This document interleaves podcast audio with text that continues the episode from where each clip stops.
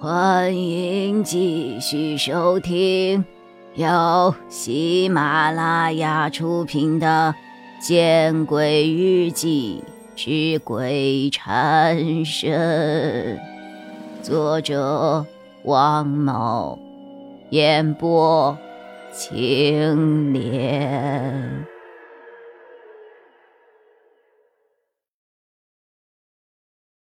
听到声音。越来越近，金吉明的心跳加速了，他的心中更是紧张了。哪有人呢？人呢？你们耍我？人在哪里？威严的声音就站在金吉明的旁边，但是他却这样说着：“哦，不对啊，刚才明明还在这里啊。”丁向伯也觉得十分奇怪。是啊。这个仓库就这么大，就一个门，门口一直有人看着，怎么会不见了呢？丁向荣也挠了挠头。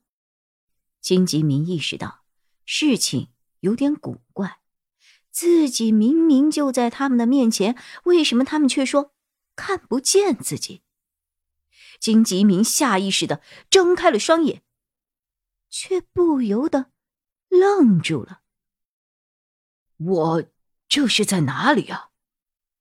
金吉明睁开眼睛后，看见的是自己身处在一个山村老房的门口，对面的房子敞开着大门，里面似乎在吹着唢呐。金吉明往里面看，却看里面放着一口大棺材，棺材旁边跪着几个身着校服的人。自己这是在哪里啊？怎么会来到这里啊？房子里是些什么人呢？大山，看什么呢？突然有人从后面拍了拍金吉明的背，把金吉明给吓了一大跳。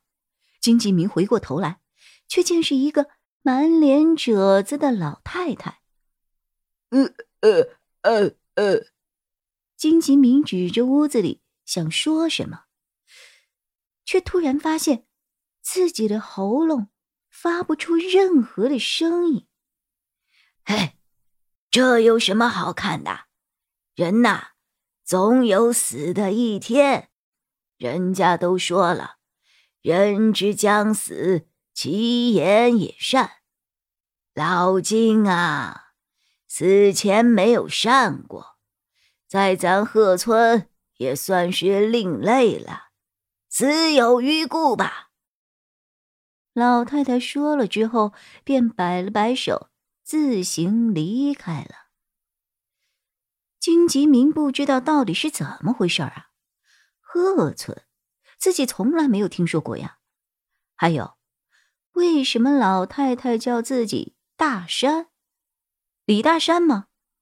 不对呀，这是自己虚构的身份啊。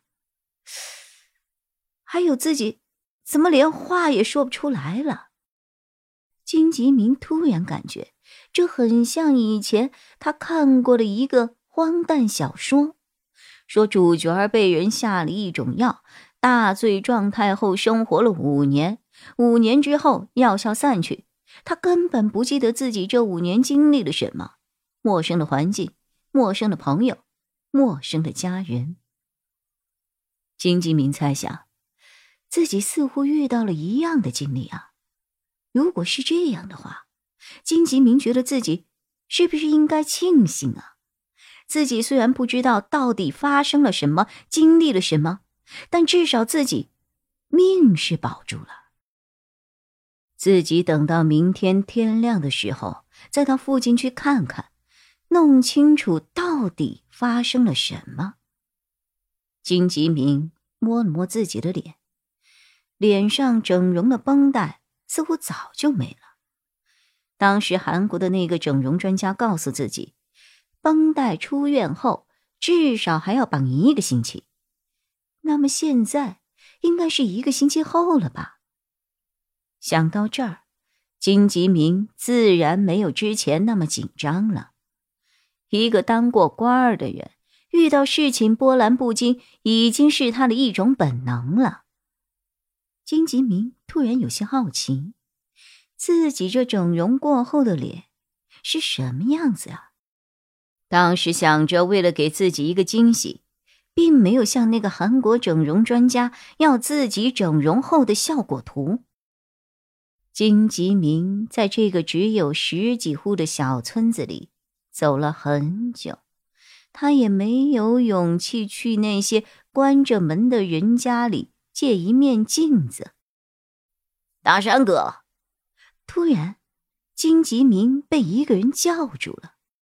金吉明回头，却看见是一个三十岁左右的青年。这青年对金吉明笑了笑：“大山哥，找什么呢？东张西望的。”呃呃呃，金吉明想张嘴说。却说不出来，他连忙蹲在地上，用手在地上写了两个字：“镜子。”青年人咧嘴一笑：“呵呵，大老爷们的，咱不带镜子呀。”说罢，他从口袋中掏出了一个手机，然后打开了前置摄像头。大山哥，我这手机虽然反应慢一点，不过可以当镜子用。金吉明迫不及待的接过手机，然后对着自己的脸照了照，可光线有些暗淡。于是他又移到了一家门口挂着灯的屋子前。但当金吉明看到手机里的影像的时候，他吓得险些没有跌坐在地上。手机里金吉明的样子，正是金吉明的儿子金峰。金吉明想，这肯定是丁向荣和丁向博这对兄弟搞的鬼。大山哥，你怎么了？哦，没什么，头有些发晕。金吉明想这样回答，但是话到了嘴边，却变成了呃呃呃呃。金吉明无奈的摇了摇头啊，也不知道这个身份的自己文化程度到底有多高。所以他只好蹲在地上，用手指画着泥土，写了两个字：“没事儿。”本集播讲完毕，你关注了吗？还没有？那，你转头看看身后。